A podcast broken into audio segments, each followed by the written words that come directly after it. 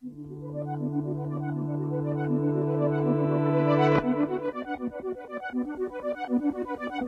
众朋友们，大家好，欢迎收听 GQ Wave 一周热文。今天是二零一八年一月十四日。哎，我这个不像去年那样就说错了，就是去年二零一七年刚开始啊，说成二零一六年啊，这是题外话。GQ 播客一周热文的第八十四期节目，我是小虎。大家好，我是 Rocco。啊，对不起，那个首先得道歉一下，因为就是之前过去的一两个月间，由于我们都太忙了，然后要不是大家各处飞，要不就是我们在忙着十二月底的那个年度人物活动，所以就是没有顾上录播课，也是还有什么别的理由可以想一想吗？嗯，我懒。啊，对，这个才是正解。不不不不不不不，对，就是总之要道歉一下。然后那个是到了二零一八年，我们这个播客还是会恢复呃周更的这个频率。然后希望大家也是不要放弃我们这个嗯好不容易做起来的小 IP 啊。那好，我们接下来就进入到本期就是二零一八年开年的第一期播客里面，呃，我们的 GQ 实验室的编辑们最关注的五条新闻。啊，OK，第一个话题，我们来关注一下国际娱乐啊。那个本周初的时候呢，那个今年的金球奖也是颁布了今年的获奖名单。然后那个是今年有几个看点，一是三个广告牌和大小谎言获得了。六项提名，并且有四个中奖，呃，成为了本届的最大赢家，并且就是目前从我的朋友圈来看，就是大家已经把那个是前段时间不断的呼吁说以你的名字呼唤我特别好看，变成了三个广告牌特别好看。然后第二辆，第第二个亮点是那个今年因为好去年吧，就是好莱坞的那个是性侵案，呃，就是弄得。甚甚嚣尘上，然后所以导致，呃，今年的那个金球奖有一个就就是 dress code，就是说让大家全部穿黑色，以来呼唤说那个，嗯，我们抵制这种在好莱坞以及这种名利场圈的这种性侵行为。我是觉得金球奖这个事情在国内其实热度并不是很高，因为我去看一下他的那个微博，他的微博有一个官方账号，然后粉丝才八千多，然后里面就是关于这一次金球奖的一些讨论。转发或者是点赞最高的就是甜茶出现了，甜茶又卖萌了，甜茶又怎么怎么样了？然后这个是大家最关注的点。那可能就是因为作为一个奥斯卡前哨奖，可能就是确实会被盖掉不少风头，并且最近在那个是特别是本本周那个是在网上面的各种热点事件此起彼伏，大家的注意力可能很难到集中到一个就是哎这个颁奖上面去啊。三个广告牌这个你看过吗？啊没有。嗯，他们觉得好看的人为什么推荐好看的？他们的就是我，我还没有，我还没有机会去看哦。但是就大家的那个风评一致都是说这个拍的很高级，然后就是这个我据我所了解，这个片子就是蛮丧的啊。然后但可能丧对大家来说是高级，而且也是里面的妈妈遭遇了那个丧亲之痛嘛，有点像之前的我们在那个互联网网上大家都关注的江歌。妈妈就是去讨要说法的一个一个事件，可能也会呃蛮能够引起人们共鸣的吧。另外还有一个就是大家最近我看到朋友圈里大家都在刷的那个了不起的麦瑟尔夫人，嗯，也是所有人都在说那个特别好看。你怎么看待就是这些那个参加金球奖的嘉宾他们都穿集体穿黑色？哎，这个就是就是刚才我所说的嘛，是一种就是公共胁迫以及政治正确嘛。然后胁迫这个词有点负面哦。嗯，我觉得会这样，就是因为每个人都有公开表达自己呃观点的权利，但是在这种情况下，如果你不穿全黑的话，很可能就是会觉得你就是整个人站队不对，甚至就是呃会被大家边缘化嘛。然后那个就是有意思的是，因为 James Franco 在本届金球奖上以自己自自导自演的灾难艺术家获得了呃。喜剧及音乐类最佳男主角嘛，但是在那个就是获奖就金曲奖开奖的同时呢，就有一个女演员叫那个 Violet Paley 在推特上不断的写，就是为什么 James Franco 可以入场，为什么就是不断的暗示说他可能遭到了 James Franco 的性侵。然后后来事情又开始蔓延之后，好像有五六个女生站出来指控。对，James Franco 对他进行了性侵，就是这个事情有没有，就是到底是不是事实，也没有坐实。但是呢，我就是觉得另外一种声音倒就挺觉得挺有意思的，因为就是呃，就是说包括好莱坞著名演员凯瑟琳·德纳夫等在内的约一百名呃以法国为主的欧洲女性艺术家，包括医生、记者和性专家，在法国《世界报》上呢签署公开信，批判好莱坞反对性侵扰的活动，就是类似于像就是 Tag Me Too 这样的，就是这种行为有点矫枉过正。他们认为说那个是强奸是犯。罪，但是呢，坚持或者笨拙的引勾引某人不是犯罪，就是可能他们觉得，呃，在某些场合或者说在好莱坞这些圈子里面，呃，你有的时候只是快速的碰了一下女性的膝盖，或者说试图偷一个吻，可能在法国人看来这些是比较浪漫的一些行为，呃，在好莱坞那边看来可能就。嗯上升到性侵或者说，而且你也不能排除有一些人想利用这个所谓的一个社会风潮也好，还有这种这种。道德审判大运动也好，来来获得一些他自己的一些利益嘛？对对对对对，所以我觉得，而且很有可能就是这个东西有一点，任何事情矫枉过正之后，它可能就会容易让这一场本身挺好的，就是反对性骚扰这样本身一场挺好的运动，它变得变了味儿之后，然后就像一场大戏，就像很多在网上曾经刷屏的运动一样，只是说这个就是比如说 Me Too 这种这种标签的运动，它时间稍微长一点，那到了最后，其实对女权并没有一些。就是本质上的帮助，只是成了一场大家看过就忘的好戏罢了。对对对，我觉得他们有个观点挺好，就是说作为女性，我们不认为自己是这样的女权主义，在揭发对权力的滥用之外，达到了仇恨男性和性的地步。我们认为对性方面的建议说不的自由，不代表没有求欢的自由，就可能还是体现了他们这个民族对于就是，就其实这个边界其实很模糊。是，你怎么去定义它只是一个？无伤大雅的玩笑，那有的人可能因为每个人对这种边界感定义都不一样嘛。就其实女权这个话题其实还是比较的，就是敏感的，因为你无论站哪一方，可能都会遭到一些非议，或者说就是你可能是已经是既得利益者，但你还要这么说这样的一些问题。就是你选择发生的时间嘛，就是你在这个时间一股脑的说，之前都干嘛去了？之前你有那么做过，但是你没有，你你肯定做的不够啊，对不对？那。在这个时候，把这个东西就是无限的放大，来做到自己的一种道德标榜的话，我觉得，在我个人看来是有点没意思的。就我担心，有点担心今年的奥斯卡，就是去就前几年因为奥斯卡太白了，然后导致那个奥斯卡也有点矫枉过正，需要。那你总不可能今年把最佳男主角颁给一个女的吧，对吧？那 OK，第二个我们来讲一讲，就是本周由于徐小平在一个他们内部的，就是投被投公司的群里面说的一席话，大概意思就是说，呃，在未来的下一个风口，或者说就是下一个比互联网还要。影响深刻的潮流将是区块链，呃，并且就是说让大家就做好就是应对这个区块区块链到来，并且早点部署自己业务的准备，这么一席话。然后呢，并且也都也叮嘱了群内的人说不要往外传。结果还真的有人把这一席话的截图发到了网上，然后就导致了呃全民对区块链这个概念的就怎么讲就是。突击式的学习和热热追吧，真的是我们自己也是感同身受。一听到这个概念火起来之后，我们因为我们对这金融这方面的这些东西，或者是科技、科技加金融这，但其实这这个区块链概念在呃比特币火的时候就已经被提过一轮了嘛。嗯，就是只不过嗯没有像这一轮，因为就当时那一轮的话，可能只是在玩比特币的人，或者说我们有同事做比特币的报道的时候，不得不去学习这些东西，以及大家可能就真的只是把它当做一种就是。产生虚拟货币的一种方式，对对对，然后但是到了这个地步，就是由于徐小平的这一席话，把这个概念给炒火了。现在就真的全民在追这个东西，并且大家真的不想错过，大家觉得哇，互联网之后人类最重要的一项发明，那你如果这样子的话，你完全就是 missing out 了，那你怎么可以错过呢？我们大家也都是怀着这种心理，然后进行了一番细致然而又 蒙圈的学习，是吗？对对，就是确实是因为你。就是我，我觉得有个观点很好，就是说那个，你看这个东西它到底值不值得你去投资，或者说值不值得你去学习？你首先要看这席话是他的呃说话对象是谁。比如说徐小平他在说这席话的时候，他的他的观众、他的听众其实是他群里的那些他的五百个被投公司的那些 CEO 们。对对，但是呢，当这席话你也可以把它看成是一个微商群。对。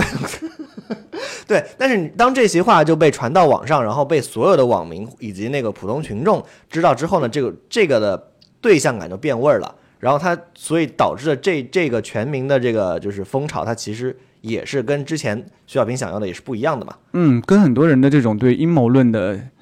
迷恋着迷也是有异曲同工之妙的。如果是徐小平自己在当众去发表这样的一个观点，大家可能觉得哦，你只是。投自己的李开复或者怎么怎么样而已，但如果真的是对着这种所谓的业内人 insider 在说的话，大家觉得这是一件什么特别了不起的事情？然后 by the way，我想知道，就是大家可能对区块链并不是那么了解的很清楚，那小虎你来给大家解释一下。我就知道你要 cue 我这个问题，但是我是不会说的，因为我觉得这个在短短的五分钟之内把这个事情说出来好像比较难，而且那你可以不用说，那你觉得这个我自己对我而言的话，我觉得区块链这个事情最有意思的一点就是它其实就是很多相信大家看过，它就是一个公开式的账。本，所有的信息都是公开化、嗯透明化、去中心化的。嗯，我觉得这一点还挺有意思的，但我觉得我对这个概念依然是知之然不知其所以然。就是因为你的业务范围。就是你并不需要接触到区块链，你也用不了用不到这个工具，所以你才觉得，哎，这个好像我就是不知道怎么回事儿。那你觉得是哪个行业的人对这个用得上？那既然这是一场全民风潮的话，我 supposed to 用得上这个东西的。就其实我也无法就是立刻非常精确的举出说区块链现在能应用到什么领域，嗯就貌似来看跟金融有关系。然后呢，就是之前经济学人也有比喻说，呃，把区块链比喻成一个制造信任的机器，因为其实，呃，我觉得这个概念好虚、啊。不，一开始的时候，那个区块链跟就跟区块链绑定最紧密的不就是比特币嘛？对啊，但是就是一个货币它的保值的呃基础来自于人们对对于它的信任嘛，对不对？以及一个跟它相关的经济体的，那不就是比特币就不需要经济体了嘛？对啊，就是对你需你就是，但是呢，这个是人的信任建立在什么情况下？就是你刚才说的一个公开的账本，就是因为所有人都能够呃查到这个账本，所以人人们对他的信任是可以就是。就是是比较坚实的啊，当然就是可以就是应用到什么，就是类似于公证啊，然后呃证券市场啊之类这，甚至可以用来，域甚至可以用来取代现在的什么信用评分体系。啊、对，那芝麻信用就慌了。就总之就是，呃，这个我当我们还没有看到，当然就是很多人就已经说，就是现在做区块链已经是吃粮食了。当然，这是我的口头禅，就是因为呃，当如果全民都在讨论这件事情的时候，说明你入场已经晚了。但是但是就是现在依然没有一个就是基于这个概念做做做出来的产品，或者或者是真正能够就是大家去投资或者什么什么样的东西。但是呢，那个是因为提出区块链区块链这个概念，或或者说就是跟区块链有关的一些呃上市公司，他们已经在 A 股上面就是因为跟这个概念沾边，就已经在本周就是不停的涨停。就我觉得这个也是就是我觉得我们还是再等等吧。就是既然都已经错过了那么多了，错过了买房，错过了买黄金，错过了炒比特币，这些感觉都是更加形象一点的。我可以去 pin down 这个东西到底是什么。那对于区块链这个概念，我们先看看有没有什么真的是可以去，哪怕是去可以去投钱的一些机会，投资的机会再说。啊，接下来我们将说到在北京尤伦斯艺术中心，接下来的一个月内将发生的一场展。呃，这个展的很有意思，它的策展人应该算陈冠希吧。然后呢，呃，陈冠希最近与摩登天空合作，在这个尤伦斯当代艺术中心办了一场名为《樱树》的展览。呃，这个樱树其实这个展是想推他的新专辑，然后他的那个是展品呢，里面有呃很多他自己的艺术作品，就比如说画。然后呢，他跟其他的大牌艺术家合作的艺术作品，也有是画，也有是装置，然后还有他收藏的艺术品，然后每一件艺术品都是跟他的新专辑里的一首歌相对应的。你今天去现场看了，你看到的那些艺术作品，觉得怎么样？我，你先让我把重点说完吧。好，就是呃，这场展的最重要的一个部分就是它其实在呃十一到十四号，也就是这个周末呢，陈冠希会在尤伦斯艺术中心的一个临时搭建的一个呃透明玻璃房子里面起居三天，就是从每天大概早上八点钟起来，你进入到展馆里面，你就能看到陈冠希在那个透明房子的那个全白的屋子里面，他那屋子里有床、有书桌、有。呃，就电脑，然后有那个是沙发，然后他就在里面就是各处晃悠，然后跟自己的团队或者说是有洗手间吗？里面？非常抱歉，里面没有洗手间，就是哦当然你不能让洗手间就就众目睽睽之下看到这个陈冠希解手嘛。然后我过去那那就我排着队嘛，然后刚好就看到陈冠希从那个房间里面出去，然后大概过了五分钟又回来，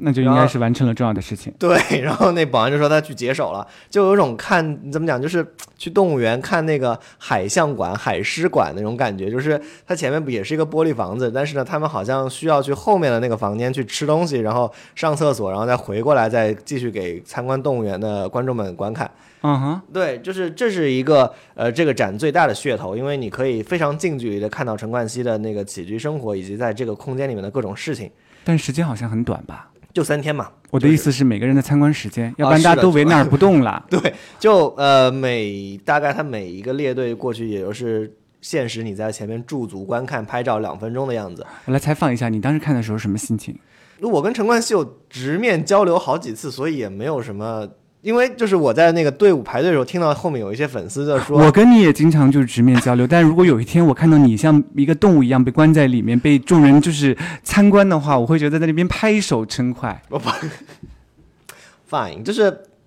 呃，我觉得他这个想法真的蛮有意思的，因为他的粉不管是粉丝他呃以及不是他粉丝的好奇者、好事之徒，或者说媒体之类，任何人都会想过来看，就是一个真实的陈冠希，因为离得真的很近，你可能就是离那个玻璃房子也就是个一米的距离，然后你就看他里在里面做自己的事情。他他当时在做什么？他当时好像在跟自己的一个音乐制作人在那边交流，然后只要交流一会儿之后就把人家赶出去了，嗯，大概是这么一一个过程，就是他是真，他不是在表演，他是真实的在交流。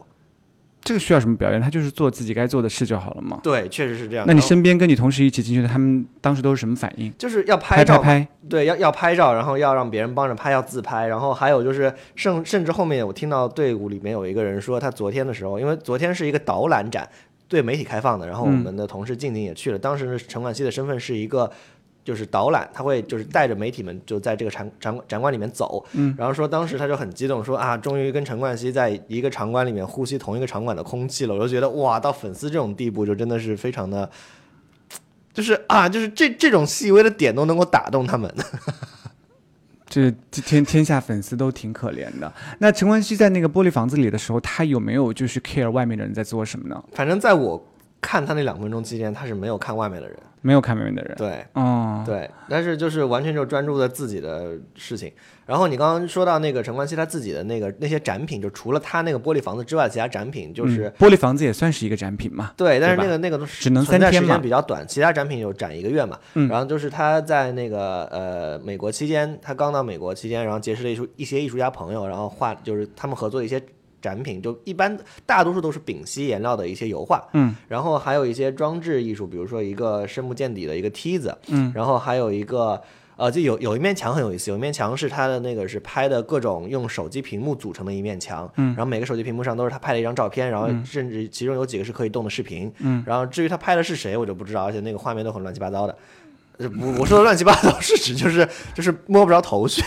对啊，对其实每个人看会有每个人就是不同的想法吧。像这种艺术展，我觉得大家可以去看看，因为对对对，听我们说或者看视频都没有现场看来对对，的震撼。我我想说的就是重点，就是说陈冠希他真的还挺蛮聪明的，因为我们之前不光就是谈论他已经谈论过好几次了，就是他在呃仅次于皮卡丘。对就这一波自我营销上真的是做的非常聪明，就是从他呃。建立人设就建立在呃在那个纽约大学的一系列演讲，然后建立一个非常努力的人设，然后又又把那个中国制造放到这么高的位置来，然后来就是就是拔高自己，然后这次又做了一个就是每个人都可以看到的一个呃一个一个展览，让自己可以跟粉丝这么近距离接触，并且呢还就是做的非常跨界，他把自己的艺术和自己的音乐就放到了一起。然后我觉得最最聪明的是，当我从那个展馆出来之后，看到一一大溜的人在排队，甚至就是在展馆里面看陈冠希那个笼子的时候，甚至都没有那么多人排队，嗯，就一大溜人排队。我问他们干嘛？他们说在就是就里面是陈冠希的卖的衣服的店，就是他把自己的。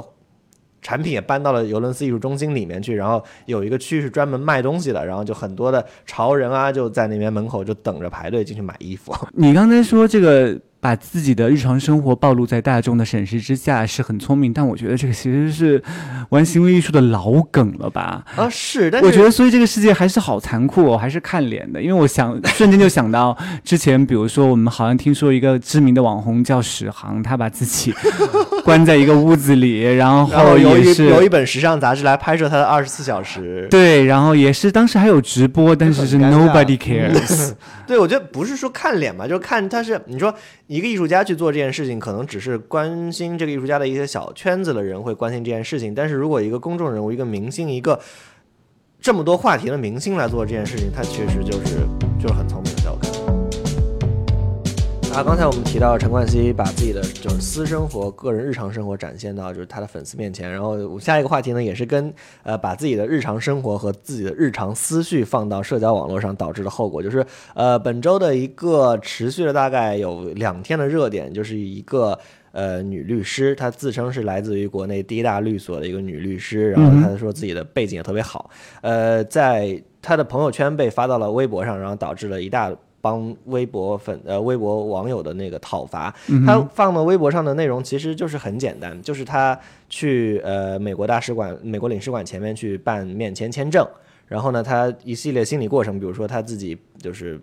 如何表达自己的仪态，如何呃抖搂自己的那个 Burberry 的风衣，如何背那个呃，就如何看自己的那个呃是卡地亚手表卡地亚的手表，以及呃不放心把自己刚从法国买回来的呃五万多的 Chanel 的包给门口的阿姨看管，然后幸亏有小孩帮他看，并且就是进去之后，呃要彰要彰彰显自己非英文非常流利的跟面试官中文一遍，英文一遍，对，说自己来自于国内第一大律所，说自己来毕业于国内最最最最好的高校，嗯，呃，然后那个是结果，就对方就让他很快的、很轻松的就过过签了，然后自己临了自己还要就是炫耀一下，说呃那个当时最开始准备的房本也没用上，就类似于这种这种话，就会让人觉得，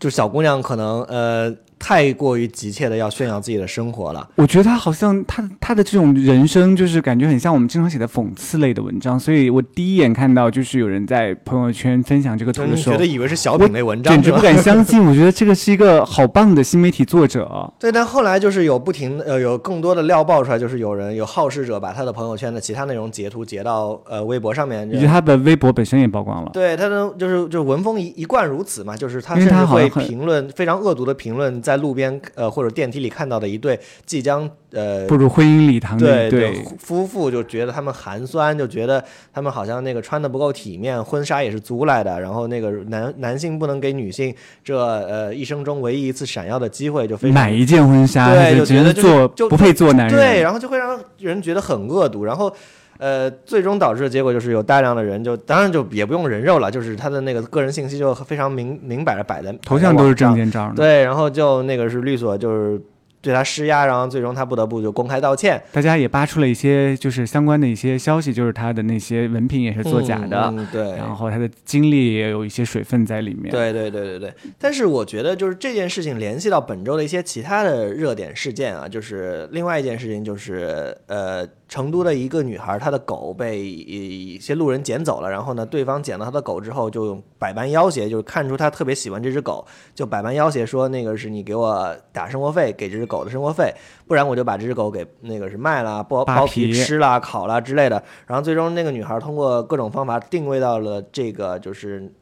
获得她狗的住户的住址之后，带着警察上门，然后对方就那个狗急跳墙，把那个女孩的狗从六楼给扔下去摔死了。然后就是这件事情，就是也是就是彰显出这个人的非常的恶毒，并且那个很多大 V 经过转发之后，就很多人就觉得这个事情，就是包括我自己，我一个不太喜欢狗的人，我看了那个是他们的呃微博呃微信上面的交流之后也，也真的是内心非常生气。但是就是你抛开这种就是个人情绪被这些就是恶人所激发的这事情本身来看的话，你发现网上的这些网友他们的那个反应其实是，呃，当时何菜头在讲江歌案的时候。说到了媒体的超量供给的一个概念的一个集中体现，就是比如说在今天的朋友圈里面，大家能看到很多的呃营销号都在以狗这个话题在做他们的文刺激大家的情绪。对对对，但是你反复来观来看来看去的话，他们给的内容和就是和网上这个女孩自己曝光的一些内容是没有信息增量的，他们只是在煽动情绪。没有新增量，对也没有提出解决方案，也没有让别人去进一步思索的一些这个可能。对，然后就是在这样的一个呃，可以说就自媒体或者新媒体时代，就是大家的这些自媒体人，他们普遍就缺乏选题，或者说必须要跟热点。所以说，在某一个被大家炒红、炒热的热点之后呢，会有这么多人不断的就是去不重复的报道和强化这个事件。所以就是对于读者或者说就是我们普通人来说啊，当然我们也是这个媒体内容产出者了。呃，对于我们普通人来说呢，就是。就我们看到的只是这个事件被不断不断的强化，被反复的报道，但是我们没有获得更多的信息增量。那我们最终导致结果就是我们的情绪被一次一次的激化，然后情绪营养过剩，对，就是最终就导致的是舆论放大，并且就是最终的结果错位。就是我看到很多呃网友在那个女孩的微博下面就评论说，哪个女孩？呃，就是痛失痛失爱犬的，对，那个女孩下面评论说，就是截了一些呃淘宝的图，就是说，因为他们已经知道了那个呃虐狗的那个人的家庭住址嘛，就给对方去买了一些什么零，就是纸钱啊，然后那个是烧的符啊，可能刀片啊之类，就把还有一些人给出建议，就是说找人去打他，就是打到那种就是只需要拘留十五天的程度即可。，对，就是这种这种这种情绪我也有，但是你仔细冷静下来想一想，这样做是这样做是不对的。就这个是大家平时会批判的人，但是在遇到一些事情的时候，自己会变成自己平时批判的人。对，真的是这样。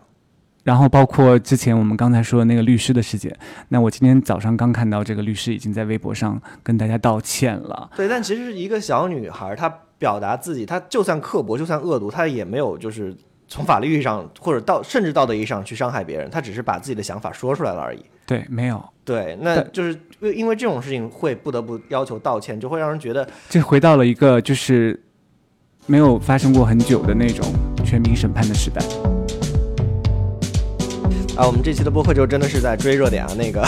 最后一个热点是本周的呃新火起来的一种呃怎么讲呢？就是全民娱乐活动呃对直播答题。我们、嗯我本来想把它定义为一个商业模式，可以啊，到后面再转啊。对对对，因为就是呃突然间发现我们办公室，甚至以及我很多朋友他们的会一起在办公室下班的时候就 By the way，我们办公室不会，我我就目睹过好吗？就是第一次，就大家聚在一起，聚众在一起，那个是玩直播答题，然后比互联较网时代的怎么说？互联网时代的幸运五十二，互联网时代的王小丫主持的那个节目，是是是是，就是呃最有最红的现在那个叫知识超人吧，还有百万百万赢家，对，百万赢家就是先先说一下这个就是答题的模式，就是说你可以你相当于是个直播平台，然后你能看到一个直播博主在向你抛出各种问题，然后你在限定的时间内，非常短，对，就是回答完他的那个是抛出的问题，然后你会就一轮一轮过淘汰制。的，对，嗯然后你就是如果就是坚持到最后一轮，并且全部答对的话，你就有一个丰厚的奖金，这个奖金值就真的是很诱人啊。现在的一个普遍流行的模式是，你达到最后一轮还剩多少人，然后这么多人平分这个奖金嘛。那还有一种模式就是达到一个独享百万巨奖的一个时代，嗯就是一直给你题目，一直给你题目，达到只剩下你一个人就可以独享那个百万现金，或者是相就是差不多的那个金额的奖金。我我看到一个真实的例子，就是一个做内容的创业团队，我朋友圈里的，然后说他们那个这周就是整个团队大概二十几个人，拿到十一万，我对，然后每人分五千，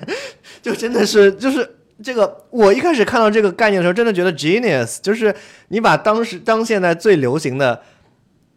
直播和就是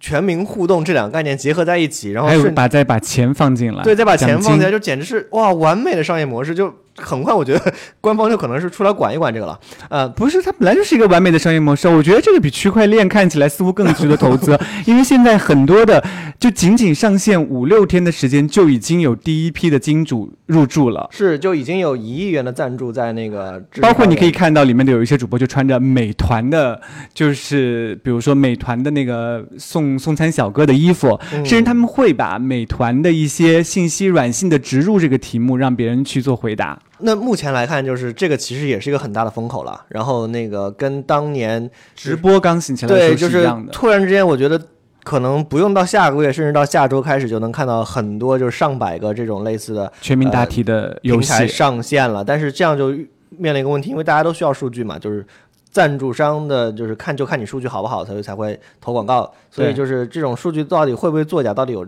是不是有这么多人一起在答题，到底就是最其实真的是一个非常划算的模式。你就算是一百万的话，你一百万能够吸引好几百万甚至上千万的人同时来答题，这样的获客成本非常低的呀。这个是完美的适合一些快消品品牌的一些，你比如说是美团或者一些康师傅或者可口可乐这些，你通过这些虽然呃。品牌调性未必对得上了，但是这种日销品有谁谁消费不起的？你如果加深了一个品牌印象，大家在选择的时候，面对选择自然就选择了你的品牌了呀。因为我就是可以预预测到以后，就是梁小虎他会一直就是用这个 他会玩这个游戏，因为他他的知识非常知识面非常的广，虽然都比较皮毛，但他知道很多，所以对于这种因为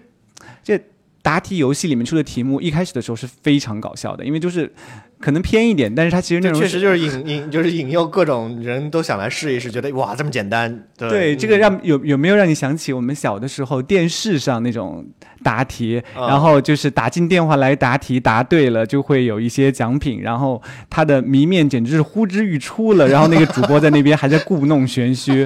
就我觉得有一种我们好像就我同事的一个概念，好像我们在过一种二手。二手社会的感觉，一切都是似曾相识的东西，只是换了一个互联网包装上，搬到了互联网上，然后就变成了一个全新的风口。我觉得二手社会这个真的很有意思。那 OK，以上就是本周一周热文的所有内容了啊！本周我们真的是关注了很多热点，跟了很多热点，因为实在是就蹦出来的事情眼花缭乱，应接不暇呀。我但是我不希望二零一八年接下来的这几十周都是这个样子的，因为这样子会有点无聊吧？我觉得去吧。确实是有点过于速朽了。你看，就是我们今天说的这几个话题，可能到了下周就，或者说再过一个月，也不会有人记得了。要不然，那我们就把这些事件都记录下来，然后就是都在我们的 daily 里面。我们下周再见。拜拜。